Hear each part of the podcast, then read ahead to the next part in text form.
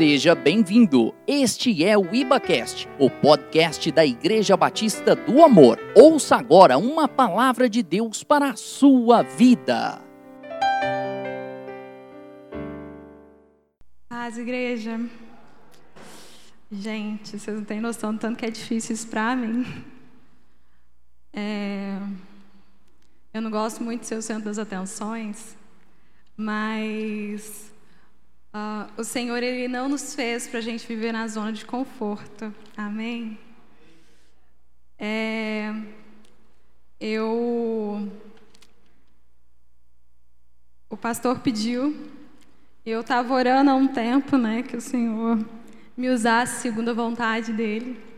E eu falei, ai meu Deus do céu, por que, que eu estava orando isso logo agora? Por que, que o pastor pediu? Mas amém. Que o Senhor realmente venha, Senhor, me usar segundo a tua vontade, que não venha sair nada de mim, mas que venha sair aquilo que o Senhor tem para o teu povo nessa noite. Amém. Gente, eu não sei se vocês conhecem o Salmo 88. Eu gostaria que vocês abrissem comigo a Bíblia de vocês e vamos nos aprofundar um pouquinho nele. Ele é considerado um dos salmos mais tristes da Bíblia, mas vocês vão entender daqui a pouco.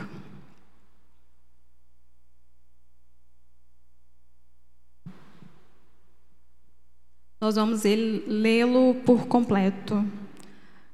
E a palavra fala o seguinte: o eterno Deus da minha salvação. De dia e de noite eu clamo a ti. Chega a tua presença, a minha oração. Presta os ouvidos ao meu clamor. Minha alma está saturada. Minha vida está à beira das profundezas da morte. Já estou contado entre os que baixam a sepultura. Sou como pessoa absolutamente alquebrada. Sinto-me abandonado à minha própria sina entre os mortos. Sou trucidado. Já, já jazem nas regiões dos mortos, dos quais já não te lembras mais, pois estão apartados da tua mão. Tu me depositastes nas profundezas do, do fosso, nos lugares tenebrosos e abismos. Sobre mim pesa a tua cólera, com todas as tuas grandes ondas do mar me afligistes. Afastaste de mim os meus conhecidos, fizeste de mim um horror para eles. Enclausurado não vejo quaisquer saída. Meus olhos anuviam-se de preocupação. Dia te invoquei, Senhor, estendido, estendendo a ti as minhas mãos. Farás, entretanto, milagre para aqueles que já se despediram da vida? Porventura os mortos virão e levantarão para te louvar? Será que o teu amor é também proclamado no túmulo e a sua fidelidade no abismo da morte? Será teu sinal milagroso, conhecido na região das trevas, e a tua justiça na dimensão do esquecimento? Contudo, eu, ó Senhor, clamo a ti por socorro. Já ao romper da alvorada, a minha oração chega à tua presença. Porque, Senhor, rejeitas e escondes de mim a tua face. Desde muito jovem tenho sofrido e ando próximo da morte. Os teus terrores levaram-me ao desespero. Sobre a minha existência se abateu a tua ira. Pavores me causam, me consumiram. Cerca-me todos os dias a minha inundação. Fazem-me submergir em agonia.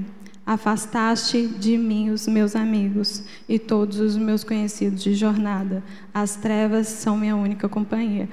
Gente, eu queria trazer uma palavra bem mais tranquila, mas é, em decorrência do contexto em que a gente está inserido. É, essa semana também eu recebi duas mensagens de pessoas que, assim como o salmista Emã, é, relataram se sentir dessa forma. Emã, eu não sei se vocês conhecem, mas ele era um coraíta. Ele era, na verdade, um levita de excelência. Lá em 2 Crônicas 20, 19 fala exatamente isso. Emã ele era considerado um dos mais sábios da corte do rei Salomão. É, lá em 1 Reis 4,31, quando vai falar acerca da sabedoria de Salomão, usam Emã como um dos parâmetros. E eu não sei você, mas geralmente eu uso como parâmetro aquilo que eu tenho como referência, né? Eles usam Emã como referência para falar acerca da inteligência e da sabedoria de Salomão. Então, ele era uma pessoa extremamente sábia, era uma pessoa que era usada e ousada. E nesse salmo aqui, o 88, o salmo de lamento, ele foi ele quem escreveu. E ele afirma que a tristeza, por muita vez, muitas vezes, o consumia. Eu, para ficar mais fácil a elucidação, eu separei em cinco partes uh, o salmo para a gente poder se aprofundar um pouquinho mais. A primeira parte, Emã suplica ao Senhor para que o ouça, que está do verso 1 ao 2. Eu não sei se vocês sabem, mas naquela época em que foi escrito, eram reis, né, na época dos reis, inclusive era na época de Salomão. E aí, quando você queria se aproximar de um rei, você primeiro pedia, precisava ter a permissão para se chegar à presença dele. E posteriormente é que você poderia falar qualquer coisa ao rei. E aí, inicialmente, Emã pede né, para que o Senhor é, uh, permita que ele chegue à presença do Pai. Na segunda parte, que é do verso 3 ao 5, ele esboça cada um dos lamentos e a forma como ele tem se sentido. No verso terceiro, na terceira parte, desculpa, que é do verso 6 ao 9, ele afirma, ele crê que cada uma das coisas que acontece na vida dele são permissivas do Senhor. Uh, os judeus daquela época, eles não acreditavam em acaso ou em sorte ou em coincidência. Eles acreditavam com veemência que todas as coisas que aconteciam na vida deles ou era por meio da vontade permissiva do Senhor, ou era realmente da vontade permissiva do Senhor. No, a quarta parte, eu achei engraçadíssima. Desculpa, não sendo ruim em meu salmo de lamento, mas é porque ele traz a sua defesa do porquê que ele deveria permanecer. Ele fala o seguinte, é, do, verso 6, do verso 7 ao 12. É, Por acaso a sepultura louva o Senhor? Ele era levita, né, como eu já havia dito. Ele era ministro do Senhor. E eu não sei vocês, mas até ver essa estudar esse salmo, eu nunca tinha pensado quais argumentos que eu ia usar para o Senhor se caso eu precisasse usar alguma vez. Porque qual seria o argumento que você usaria? Você usaria, você teria um argumento pronto aí para falar, Deus, não me leve agora, porque quem é que vai louvar o Senhor? Quem é que vai anunciar a sua palavra? Quem é que vai ir à, frente perante os seus? E ele faz isso. Ele usa a sua defesa. E para finalizar, ele afirma o seguinte, que dependente, né, da vontade, independente do que acontecesse, ele clamaria ao Senhor, ele permaneceria clamando ao Senhor. A gente vê Niemã é uma algo louvável, porque eu não sei vocês, mas geralmente diante das dificuldades, quanto mais difícil está, quanto mais uh, difícil estão as situações, Geralmente as pessoas, elas não tendem a clamar totalmente ao Senhor. Elas clamam ao Senhor, mas fica com o pé ali, ó, se der errado, eu tenho que dar um jeito. Mas Emã, ele se entrega totalmente, independente do que aconteça, ele fala que a resposta, independente da resposta do Senhor, ele louvaria a Deus, ele louvaria ao Pai.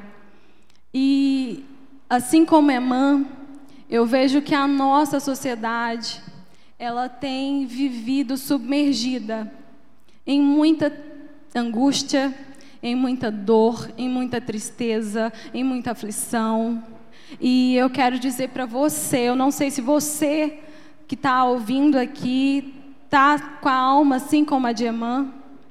Eu não sei se quem está ouvindo pela internet tem passado por situações semelhantes à dele, mas eu quero te falar que, dependente de qualquer coisa, e dependente do que está acontecendo, você não está sozinho. Você não foi feito para viver sozinho. Emã, nesse momento, infelizmente, ele é antes de Cristo. O salmo foi escrito antes da vinda de Cristo. Então ele não sabia, até então naquela época, como que o pessoal como funcionava.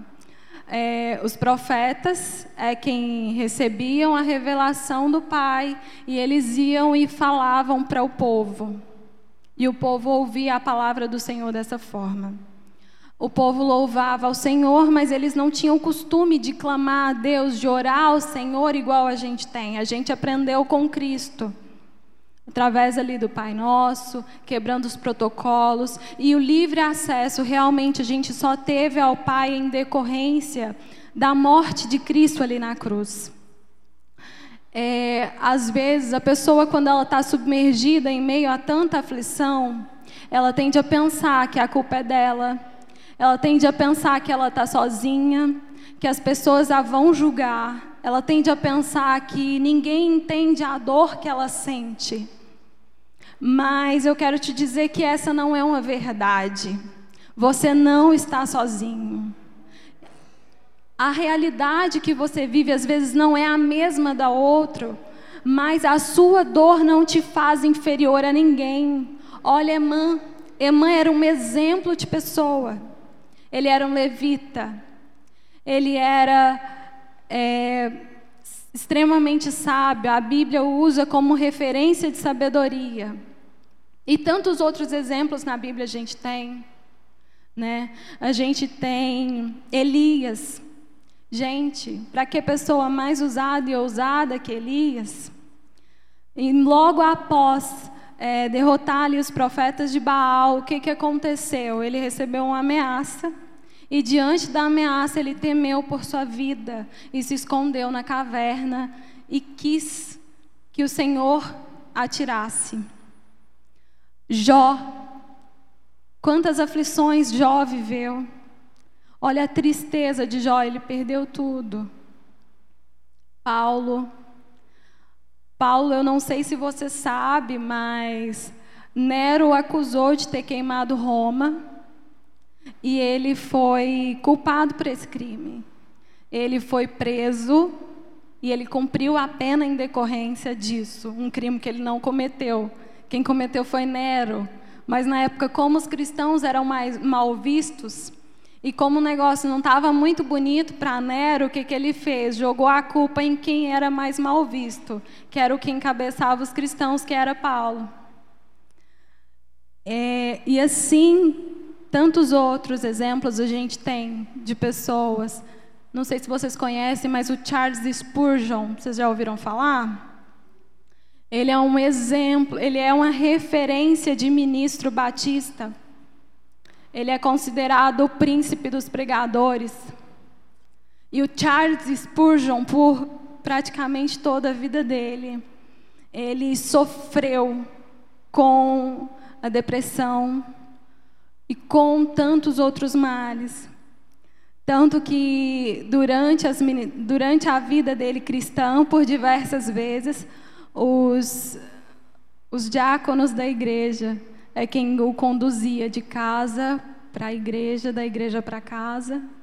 E ele chegava a ficar mais de uma semana sem conseguir levantar da cama. E não porque ele não era cristão, e não porque ele não tinha Deus, se caso esse é o seu pensamento, de que você é menor, de que você é inferior, eu quero te falar que você não é. Eu quero te falar que Jesus, que foi um dos que mais sofreu. Ele fez tudo isso por você, por mim, para que a gente tivesse livre acesso ao Pai, para que a gente tivesse uma vida, mas não qualquer vida, mas vida em abundância. Lá em João 1,12, vocês podem abrir? Vamos abrir?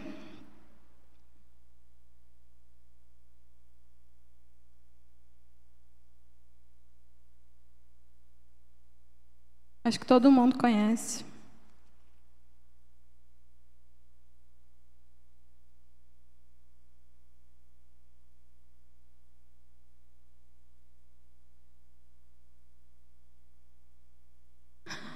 Fala o seguinte: que a todos quanto a ele receberam, deu-lhes o direito de serem tornados filhos de Deus eu não sei se você já aceitou Cristo como o único suficiente Salvador.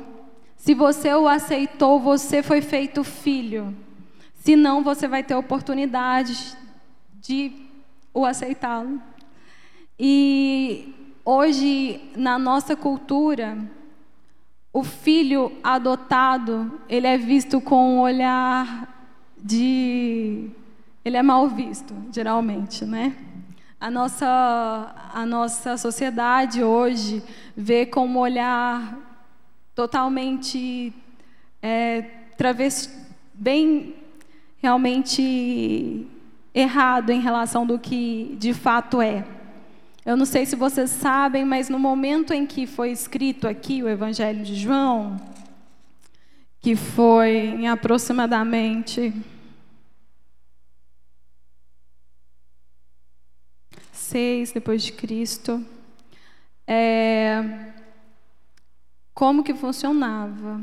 O pai, a partir do momento que ele tinha a criança, ele tinha o filho, ele tinha o direito de recebê-lo como filho legítimo ou não.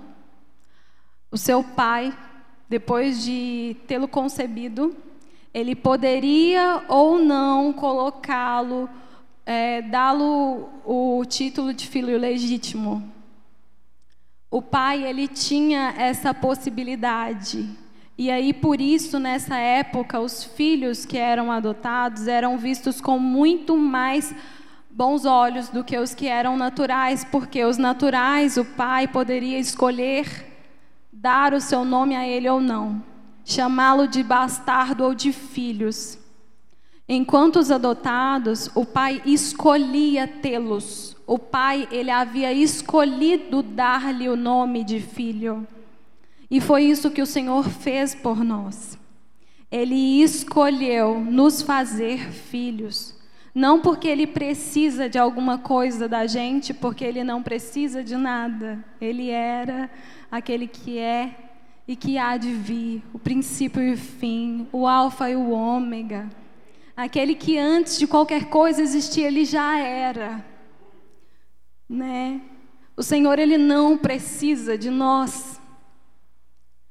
Mas mesmo assim, ele escolheu nos amar. Ele escolheu nos tornar filhos. Não para o seu próprio bem, mas para o nosso bem, porque a única pessoa que ganha com isso sou eu e você.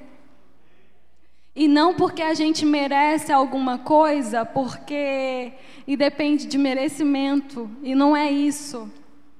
A gente vive pela graça. Ele escolheu nos amar. Com benignidade ele nos atrai. Com benignidade ele nos escolheu tornar filhos, né? Eu não sei realmente o que, como tem sido a sua semana, como está sendo o seu ano de 2020, quais foram os projetos que você fez para ele, se algum desses projetos se realizaram, se não se realizaram. Eu não sei como tem sido a sua lida com a sua família. Eu não sei como tem sido a sua luta diária. Mas o Senhor, ao contrário aqui do que o Emã Ele até então não sabia, né? Mas o Senhor, Ele te ouve, Ele te vê em todo tempo. Ele está contigo em todo tempo. O Espírito Santo que habita em você passa junto com você por cada uma das aflições que você passa. Você não passa sozinho. Nós não fomos feitos para viver sozinho, nós nascemos em família, porque nós, nós fomos criados para viver em sociedade. E eu não sei se você sabe, mas a nossa igreja é uma igreja em células, justamente para que ninguém ande sozinho. Para o que ao contrário do Eman ali, que estava se sentindo como se todos os amigos né, se tivessem se afastado dele. Ele estava se sentindo vergonha perante a sociedade. Ele estava se sentindo menor e isolado. Eu quero te dizer que você não. Eu quero emprestar a minha boca ao Senhor para te falar quem você é em Cristo. O quão importante você é, o quão especial você é. Você não foi feito para viver qualquer vida, você foi feito para viver a vida em abundância. E a vida que a gente tem aqui, ela é muito breve se comparada com o que tem guardado para a gente na eternidade com o Pai. Essa aqui é só um breve momento que a gente está realmente cultivando tudo aquilo que a gente vai viver com o Pai na eternidade. O breve momento de aflição que você tem passado nem se compara com o que tem aguardando para você no eterno. E o Senhor, Ele já te fez filho, né? Já te tornou filho. Ao filho é, é realmente é, reservada, né? A herança é reservada realmente aquilo que o pai tem, aquilo que o pai come. Então, para você não é reservada qualquer coisa. Para você, você não foi feito para viver de qualquer jeito. Eu estava falando, nossa igreja é uma igreja em células. Eu não sei se você ainda está em alguma, se você já faz parte de alguma, se você não faz parte é, manda mensagem para a gente, porque a gente quer cuidar de você. Ao contrário de Emã, que não tinha quem o ouvisse, a gente quer estar tá ali para te ouvir. A gente quer chorar com você quando tiver que chorar. A gente quer sorrir quando for para sorrir. A gente quer dar o nosso ombro quando for necessário. Você não, ao contrário de Emã, não precisa viver isolado. Você não precisa viver à mercê. Nós queremos cuidar de você. Nós estamos aqui para cuidar de você. Você não você não está sozinho. Você foi inserido em um corpo. E geralmente o corpo, ele não. Meu dedo não anda sozinho, meu dedo é super torto, né? Mas ele não tem vida própria. Ele está inserido no corpo. E ele é nutrido pelo corpo. E ele vive porque ele está inserido no corpo. Se ele se afastar do corpo, se ele for tirado do corpo, ele não vai viver por muito tempo.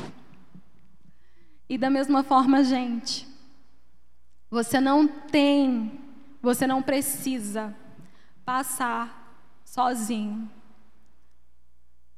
É... Vou tomar só um pouquinho de água, gente.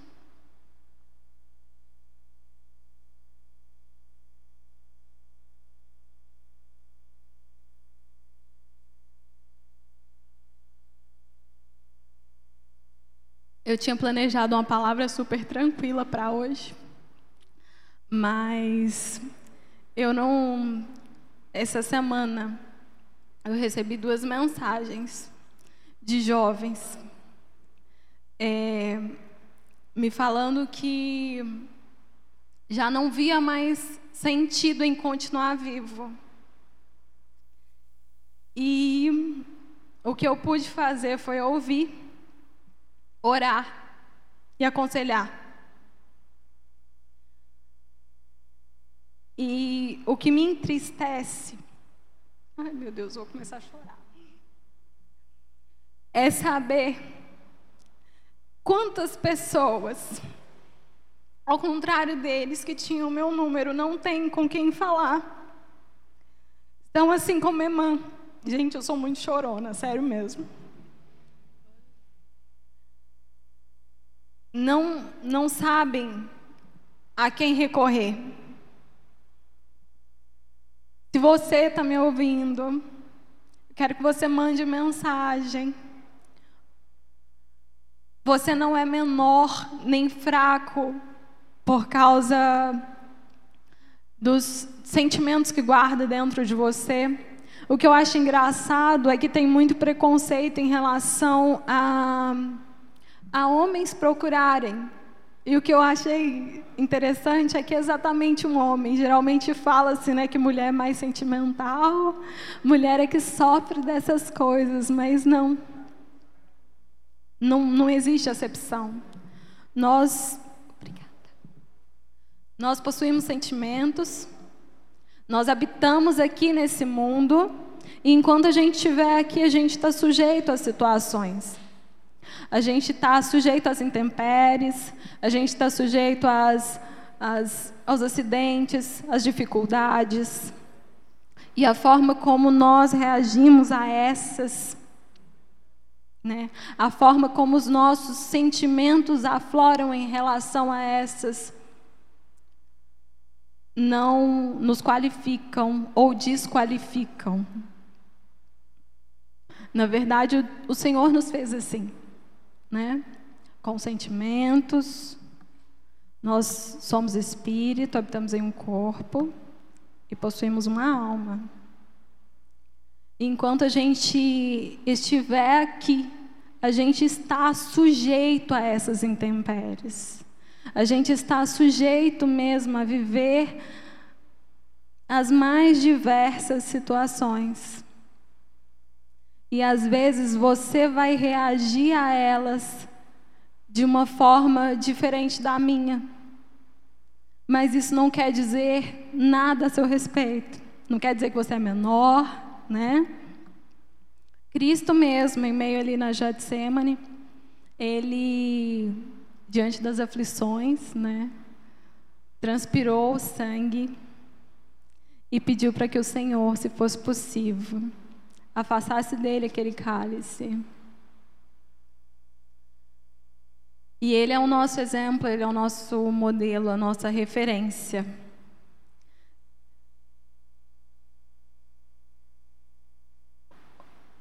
Emã, para mim, ele foi, foi um exemplo. Porque, passando por tudo que ele passou, no versículo do 13 ao 18, ele ainda assim continua evocando ao Senhor. Ele fala que clama ao Senhor Todos os dias pela, minha, pela manhã, ó, todos os dias invoquei ao Senhor estendendo a Ti a minha mão. Independente do que aconteça, Ele não para de clamar. Ele não para de estender ao Senhor as suas petições. E o que eu ouço geralmente de, de algumas pessoas é que não, mas Deus está tão ocupado. Deus tem tantas coisas para fazer. Eu já orei tanto, parece que o Senhor não me ouve. Parece que eu não consigo vencer isso. Parece que eu não consigo romper. Mas o Senhor, Ele te ouve. Ele te ouve. Ele está aí por você, Ele está aqui por você, por mim. E assim como Emã, nós não podemos cessar de clamar. Esse salmo ele foi, ele é considerado um salmo de ensino.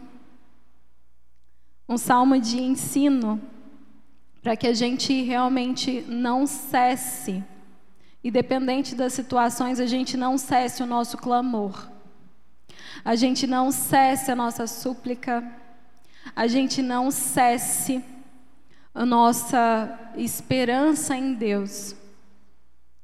Porque realmente é dele que vem o nosso auxílio, é dele que vem o nosso refrigério.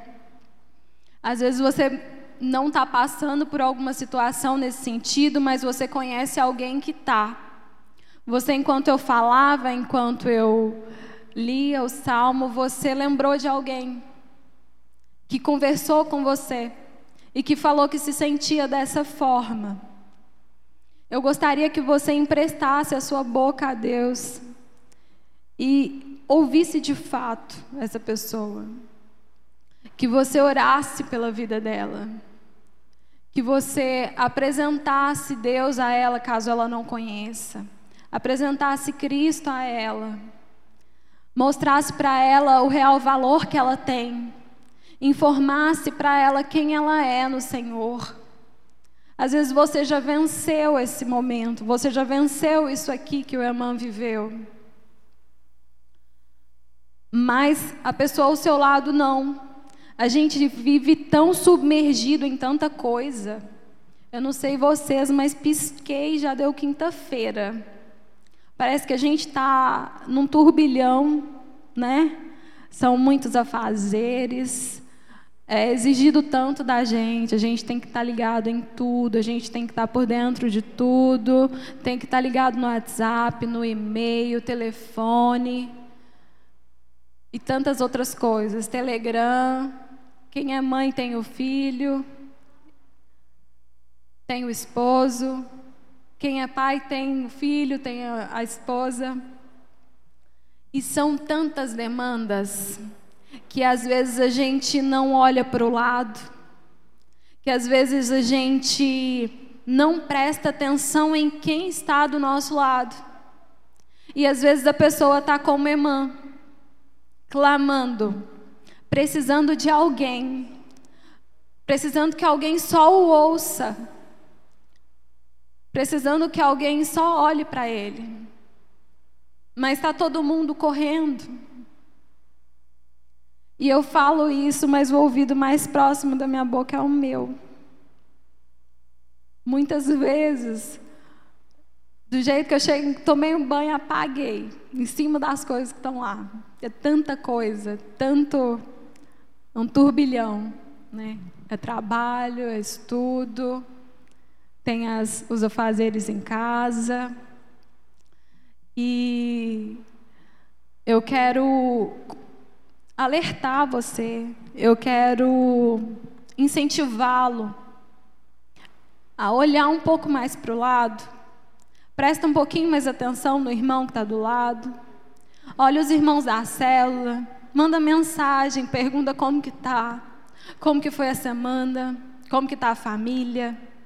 Mas pergunta de verdade, para para ouvir, porque às vezes também a gente conversar com quem não quer escutar é tão ruim, né? A pessoa fica, aham, uh aham. -huh, uh -huh. E antes de você terminar, quer te dar a solução para o seu problema. Às vezes nem é um problema, você só está conversando mesmo. Então, para e ouça. Olhe, pergunte.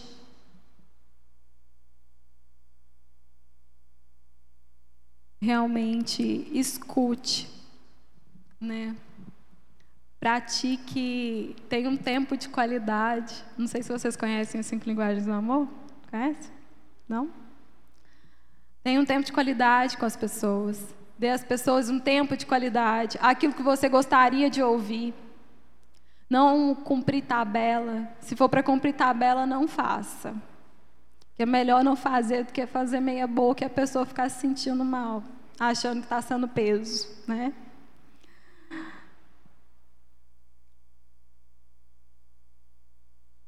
O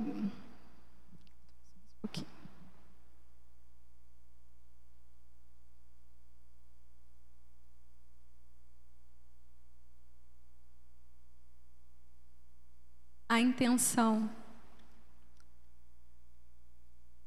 do texto de hoje, do estudo trazido hoje, foi justamente trazer um alerta, um alerta para a igreja, um alerta para as células, trazer clareza para o ouvido daqueles que estão assim como a irmã, trazer consolo, trazer verdadeira esperança que é Cristo. Não alta ajuda, mas uma ajuda do alto. E te incentivar a fazer o mesmo.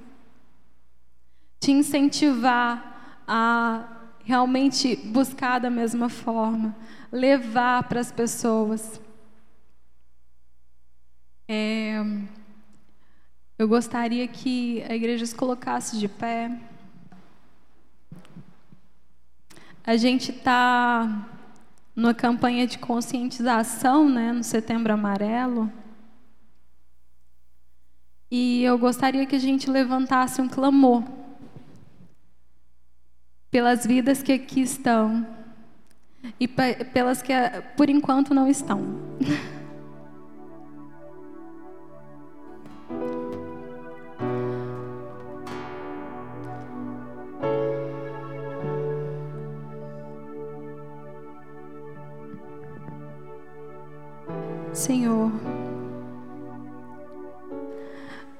nós não sabemos o que tem passado, meu irmão, o coração dos nossos irmãos, mas nós cremos que o Senhor usa até mesmo as situações ruins em nosso favor. Clamamos a Ti, Pai, para que o Senhor seja com cada um Pai, que cada um que está aqui presente se sinta amado por Ti, entenda quem são em Ti, entendam o quão são especiais para Ti, entendam a identidade que possuem em Ti. Senhor, que as pessoas que aqui estão venham ter seus corações totalmente sarados. Prove o Senhor. Derrama o teu bálsamo de cura, do alto da cabeça até a planta dos pés. Vem restaurar, Senhor, todo o interior. Vem restaurar, Senhor, cada uma das áreas da vida. Senhor, que eles venham se sentir, venham sentir um pouco do amor que o Senhor tem por eles. Venham sentir, Senhor, a paz que excede todo entendimento. Venham experimentar a tua graça. Deus, vem tocar também aqueles que estão em casa. Vem restaurar, Senhor, os corações. Muda, Senhor, o entendimento, transforma, Senhor, venha pôr o entendimento segundo o teu querer. Pai, venha pôr o entendimento de quem são em ti, do quão especiais são para ti, do amor que o Senhor tem por cada um. Venham, Senhor, por mais independente das situações que estão vivendo venham entender que elas são passageiras, que elas são momentâneas e nem se comparam com a eternidade ao seu lado. Venham ter, Senhor, a sua vida totalmente restaurada, para honra e glória do teu santo nome. Venham viver, Senhor, a tua vontade. E venham viver aquilo que o Senhor tem para cada um. Em nome de Jesus.